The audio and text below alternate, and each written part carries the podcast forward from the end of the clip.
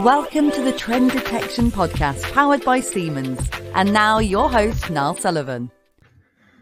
Hello, and um, welcome to the latest episode of the Trend Detection Podcast. Um, I'm really pleased to say today I have one of my colleagues on the call in the UK, so Sarah Blacksmith, um, and we're going to talk about sustainability, which is a new is a new topic that no one's ever heard about. I'm sure. Um, uh, I'm not so sure, but no, we're we're going to dive into a sort of slightly different angle on it. Um, uh, so yeah, different perspective on sustainability and net and net zero and how and your experience with it, Sarah, which um, in your new role, we'll say. But I'll let you introduce yourself, and we're going to dive into that topic. So, actually, yeah. before we get going, thank you. Please so introduce much. yourself. yeah, thank you so much for having me. Um, super excited to be on your podcast. Uh, yeah, my name's Sarah Blacksmith. I work in Siemens Digital Industries. So, yes, we are colleagues. Uh, and I look after the motion control part of the business as a general manager. So, uh, I've been with Siemens for 21 years this year. So, cut me down the middle. Siemens Senseye's brand new, aren't you, to the uh, to the family? But yeah, so uh, I um, mainly in manufacturing is my background. So 20 years in various manufacturing roles, uh, and then in the last year and a year and a bit has moved over into the digital industry sales sort of side of the world. So yeah, it's uh, and and then more recently um, taking on uh, an on top role for sustainability for digital industries specifically. So, yeah, it's uh, learning lots and lots in this last year. But um, yeah, sustainability it's it's really interesting, isn't it? Cause like you say, like nobody's heard of it, but it, it's uh, it's it's it's always been around, but I think we're just badging it slightly differently now. So yeah. No, exactly. I mean, yeah, for Siemens and every other global company in the world, it's sort of top of the agenda at the moment. But I think we had our discussion before about you know what we were going to talk about and things like that, and you shared um, some, uh, I think a, pre- a presentation you, you have done or about to do, maybe about to do at the time, um, which brought up some interesting sort of initiatives you're working on, and particularly at Congleton as well. Um, I just wanted to start actually with all your experience at Siemens. So, so what you know, what have you learned over that time about you know, well, maybe sustainability to start with, but just you know, how has that helped formed who you are today and where you are in this role? I guess. Um, I mean, my background and, and one of my main passions is all around people management. So, um, yeah, dealing, not dealing with that, that's the wrong word. all different types of people, figuring out what, you know, brings out the best in different people. Um, you know, that situation, different situations call for different ways of um, dealing uh, with things and, and managing people. So yeah, I think that, that's probably been one of my main passions over the last 20 years. Um, not that you ever figure it out, but trying to trying to get the best out of people. Uh, and yeah, I suppose like the last, I guess was it. I mean, it was sort of like 2014, 2015 when we sort of embarked on sustainability as, as, a, as a journey in Congleton, um, albeit I don't think we called it that then. I think um, Joe Kaeser back in, I'm sure it was 2015, sort of announced a, a plan that or an ambition that he wanted the all of the operations within Siemens to be net zero by 2030. So I think this was a I think kudos to the senior Siemens leadership for actually talking and recognizing about this a lot sooner than it was probably more, you know, it's really popular now to be talking about sustainability. Um, and my old manager at um, Congleton was is, is um, Andrew Peters, and he he definitely led the way on all the sustainability journey that, that we were that we've been on since like yeah 2014 onwards. I'd I'd say, um, you know, really getting us to net zero and on that carbon neutrality journey. Uh, and yeah, now we've got this degree framework that came out in 2021 for Siemens, which is our own version of our aspirations, I guess, around sustainability. But I think that complements or is a development of, of what we've been doing since, yeah, since how many years is that now? It's quite a while, like nearly 10 years. so, yeah. Like, I guess, um, so what, what led to, to your role today then in sustainability? I guess not just you know, uh, obviously it must have appealed to you to take, take the job, but as in in terms of you know the passion behind sustainability and what sort of excited you about that sort of role in Siemens? Um, I think we've got a huge opportunity in certainly in Siemens to you know, mo- like I think it's I think the, the stats are about thirty percent of all global emissions, you know, come from industry. So, and and obviously our our goal, our reason to be in Siemens, certainly in digital industries, is about making industry more competitive, more sustainable, and more productive. Ultimately, through the use of our technology. Um, so I think that was really, and and having seen had the opportunity in Congleton to to implement quite a few of those things it was definitely interesting for me to, well, that's what got me putting my hand up to say, like, oh, you know, I'd be really interested to see uh, how that affects our customers and how we can better, you know, use reference cases from customers from our own operations to showcase how, you know, um, how our technology can support that, but also sharing, just sharing knowledge between different, manu- you know, from us as a manufacturer, Siemens, to customers, to other manufacturers, and generally help everyone raise the bar um, on on their sustainability journey. So um, yeah, I think it was born out of what we've done in Congleton and being motivated by that, and yeah, seeing what opportunities we've got to help other people um, in the UK manufacturing industry and, and global, globally, obviously from a Siemens point of view.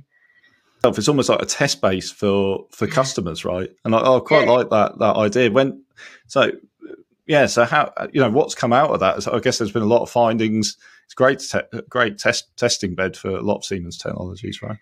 Yeah, definitely. I think, I mean, one of our uh, our strategy rounds was all about becoming a showcase factory. So building Siemens products using Siemens products. So, um, you know, wherever possible, we're obviously wanting to showcase the use of Siemens uh, technology in driving efficiency and and making us more productive uh, in the Congleton factory. So yeah, absolutely. It's a huge. I, I, think when anything new comes out, we're always the first ones that are like putting our hands up, like, going, yeah, we'll we'll give that a whirl, we'll give it a try. I think they're really open to to doing things in a different way and um, not just yeah, not just doing not the status quo. And I think part of that is like having that burning platform, you know, wanting there to be manufacturing remaining in Congleton. So you need, if you, you want that, we need to be competitive.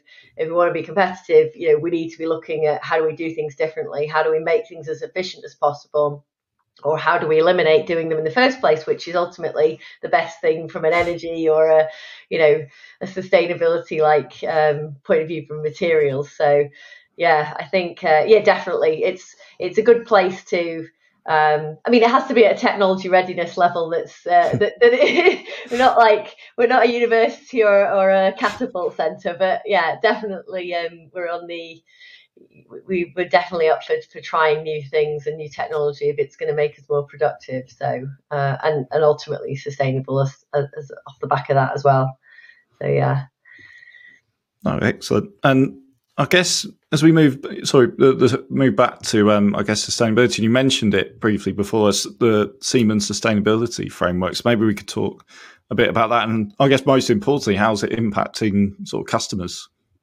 Yeah, I think, um, I mean, it's our Siemens's aspirational goals, I guess, and, and, a framework to to sort of hang those on. So, degree is in reference to, in part, to the Paris Agreement and keeping global temperatures um, below the 1.5 degree sort of limit. Um, and but it's also for us, it's um, a 360 degree approach. So typically, we talk about decarbonisation and you know resource efficiency really heavily. Um, but but actually the, degree each part of the degree stands for something. So decarbonisation um, ethics you know so we want to be an ethical business um, we want to have a, a, strong governance which is the g. So you know make sure that our business conduct is is at the level that we expect of a global company. Um, resource efficiency I, have mentioned in terms of having robust eco design of of, of, of portfolio elements. Um, equity and you know we want our company uh, to be a place where people feel safe coming to work in. We want it to be a diverse and inclusive environment uh, where people can bring their whole selves to work. So um, and then the final one is employability. So how do we make sure that we are the employer of choice? How do we ensure that our employees are resilient to the ever changing you know market conditions and environments that we're all working in? So i think it's it's quite nice that it's not just one thing. You know, it's not just about energy efficiency or it's not just about resource efficiency.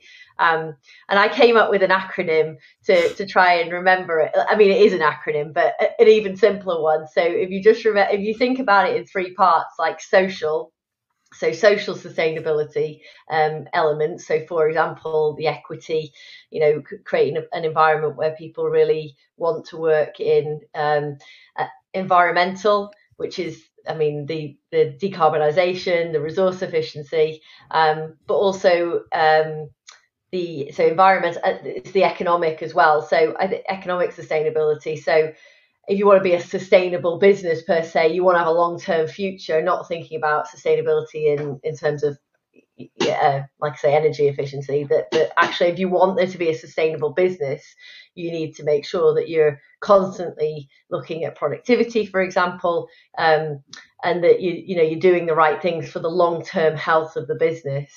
Um, so yeah, C social, economic, and environmental. That was I like said that to our sales teams a couple of weeks ago, and they were like, "Oh, okay, that's easier to remember than degree." I was like, "I like degree too, but sometimes I can, you know, even you get like you're forgetful of, of which bits are, are what." So um, yeah, but I think it's trying to think of sustainability as more than just environmental sustainability it's economic and it's um, social uh, as well. Or certainly that's the way that Siemens sees it. um, but yeah, yeah, I tend to agree. I think that I think that's the most interesting. I mean, again, degree degree with three E's. Actually, maybe that's the confusion. There's too many E's. Um, yeah, yeah, not yeah. not for me to criticise um, the global uh, messaging, no. messaging or the global messaging, I should say. But um, but I think I think what's really positive about, it, like you said, because I think there's, there must be a big misunderstanding because everyone hears sustainability, think oh energy efficiency and carbon yeah. footprint, and and you've just touched on some other really really important points there. Is it is it often sort of misunderstood in let's say the outside world, outside of Siemens? I, I don't know. If it, I, I, don't know if it, I think that that's my perception of what people are mainly talking about with sustainability is is the decarbonisation part and the resource efficiency and not necessarily thinking about it and in terms of like the long term growth of your business the long term you know having a sustainable business that's fit for purpose over the long term that'll be there for generations to come. Um, and similarly yeah on the social side of things. So for example you know, one example is around getting that Siemens has a target for of, of getting more women into top management positions. Um, so on each of these parts of the degree framework, there's a goal or a number of goals that have been agreed and published. So anyone's interested, you can just Google um, Google uh, the the um, degree framework Siemens, and there's a report that comes out um, that came out last year, 2022. Um, I'm sure the next one will be out soon. Uh, that that gives that, that, gives our aspirations in terms of qualitative um, and quantitative um, targets. Uh, so yeah, you take that under equity. There's the one about you know getting more females into top management positions and, and having a target of oh, I, I think it's 25%, but don't quote me on this, 25% by 2025, something along those lines. It might be slightly higher than that. Um, but yeah, so uh, I think it's it's good to have those different things because that over the long term is going to make you more of a sustainable business ultimately. Because if you've got if there's half of the population that you're not encouraging into positions um, you know where they're going to have an equal opportunity to lead or just equal opportunity in in in terms of joining uh, the company and being promoted through through the company then yeah we're missing a trick really because diversity is productivity at the end of the day. If you can get more different ways of thinking and different ways of doing things like we were talking about earlier then you're going to enable uh, you know us to be a better company. Um, so i think it's it's really important to have all those different aspects in uh, in the mix and not not just focusing on on one thing as uh, yeah I've, you tend to hear no exactly exactly it's too well and that's why we sort of, sort of joked about it at the beginning about sustainability we all know all about it but actually yeah. I, am going to imagine you, you say it's your perception, but it's actually probably my perception and a lot of people's yeah. perception that you put it in a box, don't you? And, and what you hear every day, and and yeah. what and what you see. But it's actually like you said, it, sustainability is more about the rounded, um, the business and the growth of a sustainable business ultimately as well. Yeah. Um, um, I think I think it's Yeah. um like I, I don't think I fully answered your question in terms of like for our customers. I think um I think there's a lot of obviously our technology supports um, our customers on a journey to a certain point, you know, around the whole decarbonisation and resource efficiency. Our software, you know, enables customers to design thing in the vir- design products processes in the virtual world, which means that you're not making stuff that's wrong and then potentially reworking that or scrapping it altogether and then obviously wasting, um, you know, materials, time, money. Um, so I, I, I think you know we've we've got our us as a company obviously has massive value i feel to uh, support customers on their journey of productivity. But i also think us sharing what we're doing in our own factories is really important um, one because it's the right thing to do obviously um, but but two because we can share we're, we're manufacturers as well at the end of the day. We can share what we've done well what we've not done well what's worked what you know what hasn't worked and and grow UK manufacturing or global manufacturing um, together. So uh, I think that that's where the value of what we're doing comes in for for customers in terms of our products, but in terms of our factories and, and what we're we're doing in our factories as well. Yeah, because I mean, of course, with things like particularly software, and speaking from a you know software side, I guess it's um, sometimes you want to see and touch, you know, the the, the software. Yeah. You know, it's easy to, and I mean, yeah, obviously it can be presented in lots of different ways, but if you're actually seeing it in in a production environment, there's nothing better than that. And being able to ask ask an expert about, oh, what's your use of it? You know, how do you yeah. use it? Do you use yeah, it in this yeah. way, etc. And then you can ask those. So I guess you have regular. I mean, it goes without saying, really regular sort of customer visits and things like that, show and tell kind of days. Yeah, yeah I, th- I think like.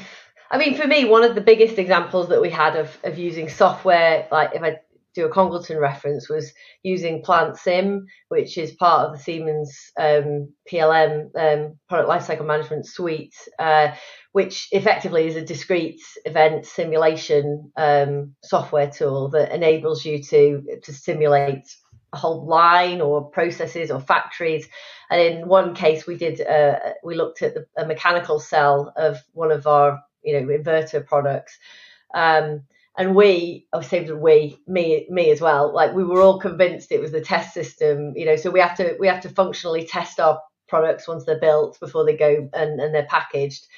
Um, and I, I was so convinced that we needed another test system um, because everything was bottlenecking uh, you know that we were well we weren't able to get enough out sorry of, of this cell. And we were thinking like right how are we going to increase the capacity?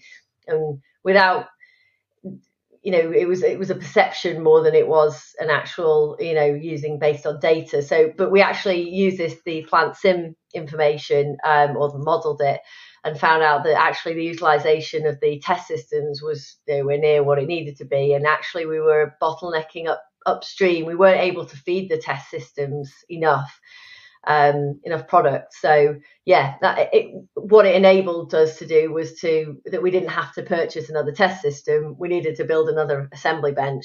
So we did that, and we actually had enough capacity in the test system. So we avoided spending something in the region of two hundred thirty thousand um, pounds. And then having another test system that's running all the time, you know, using energy, um, we would have wasted a whole lot of engineering effort um, not to mention money, uh, in in terms of yeah getting it all going, you know, and and doing tests through the through the system, etc. So yeah, I think there's a huge opportunity to use technology, software, um, to and obviously automation technology to to make us more efficient and ultimately you, you that you're more sustainable if you're doing that anyway, aren't you? Because you're not you're going to be using as much energy or making as you know products wrong in the first place, etc. So yeah, I think um, there's a big opportunity around, and, and I just don't think people are twig that like that's sustainability too. That that is you know, if you if you're doing that sort of stuff in the if you if you're designing and your products, your processes virtually and and simulating the lines, then you're going to figure out what's wrong with them beforehand rather than implementing them. And which is what we used to do. We used to implement cells and then we would have a flip chart and we'd have you know we'd have a month where we'd sort of tweak what's the word uh, like you'd snag it wouldn't you? Like you know if you go in a new house hmm. you'd snag it. Um, and, and, we'd spend ages snagging it and then have to rework parts of it you know that, that weren't working. Whereas now that's all done virtually um, in the the VR cave virtual reality cave that we've got um, using 3D software to to enable you to walk through it and using the simulation tools to sort of identify opportunities for um, changing the layout changing the resourcing of, of different um, benches etc you know you can you can just simulate the whole line and see what works what doesn't work. So yeah it's i think it's a huge opportunity for people. And i think i think sometimes when you when we talk about technology and we've talked about on this podcast with um, previous guests as well is sometimes that um, it's very easy to go, oh, that's really cool technology. I'm just going to let's purchase that and let's deploy it and do, and do, whatever. But it's not thinking about what the, the problem you're trying to solve, and it yeah. it could be a number of different things. But if you even if like you said, there's there's benefits which people don't even think about. Probably like you know the sustainability angle. Is that something that you, would sort of resonate with you as well? Oh God, yeah. I mean, take you know Senseye and, and preventative maintenance and predictive maintenance. I mean, if you can nail that and do that properly, then you're going to save huge amounts of energy, aren't you? A huge amount of time, wasted maintenance technician time. You know, you can proactively change things. You can plan things in. You can, you know, make sure that you're optimizing the use of your lines, the use, the use of your machinery. You know, not running stuff all of the time when you don't need to. You know, it's huge, isn't it? You know, you, you put like a massive amount of utilization, you know, yield into the when you're capacity planning, or, you know, if, if you've not got a machine that's reliable, or if you know that, that if you if you up front know that you're going to be planning things as opposed to being reactively um, responding to breakdowns and stuff, you know, you can ultimately you save a lot more time planning it in proactively. Um, and having the capability and the technology that enables you to to be notified of that uh, as opposed to the reactive you know you're gonna have a load of people stood around you're going to be spending extra money probably on uh, expensive spare parts that need to be couriered quickly because it's it, the machines are down. Um, again that's that's all part of running a sustainable business and, and utilizing technology to make you more efficient and productive and make and by doing that you know you're going to be using less energy you're going to be making sure that you are you know that that yeah you, you're doing the right thing to make sure you're there for the long term but you're also doing your bit in terms of using less energy and, and making sure that you're as efficient as possible. Um, so yeah technology's got a huge part to play in sustainability i think. Um, and it's yeah it's a massive opportunity for manufacturers around the world and I, wonder actually whether um, it, it, could be predictive maintenance, could be an, another type of technology, but whether customers are now, uh, whether demanding is the right word, but demanding that their software does assist with, you know, or count or or can, um, yeah, yeah, count towards sustainability or help help towards their goals. Now it, it's almost like a prerequisite of um, procuring any any type of software or automation yeah, I think so. Yeah, I think so. I think like one, you want to know how much energy equipment or you know is going to use, and you need technology to be able to yeah, to help do help present that information for you so that you can make the right decisions. So I, I think one of the things that yeah that that we sort of highlighted is it's it's using technology but putting a sustainability lens on it if, if you know what i mean so hmm. what are the kpis that are important from that's from a sustainability point of view and compared to what you might previously have, have, have used.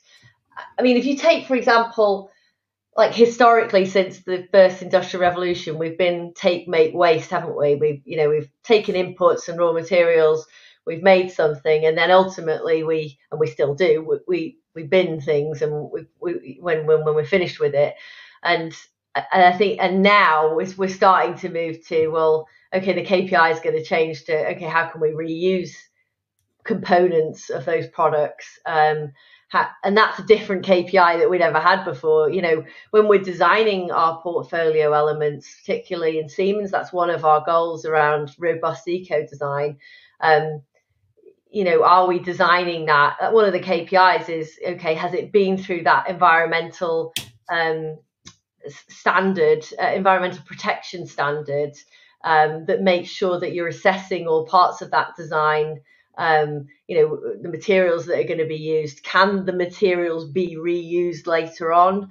Um, you know, have you made the processes as efficient as possible? Uh, which suppliers are you engaged with?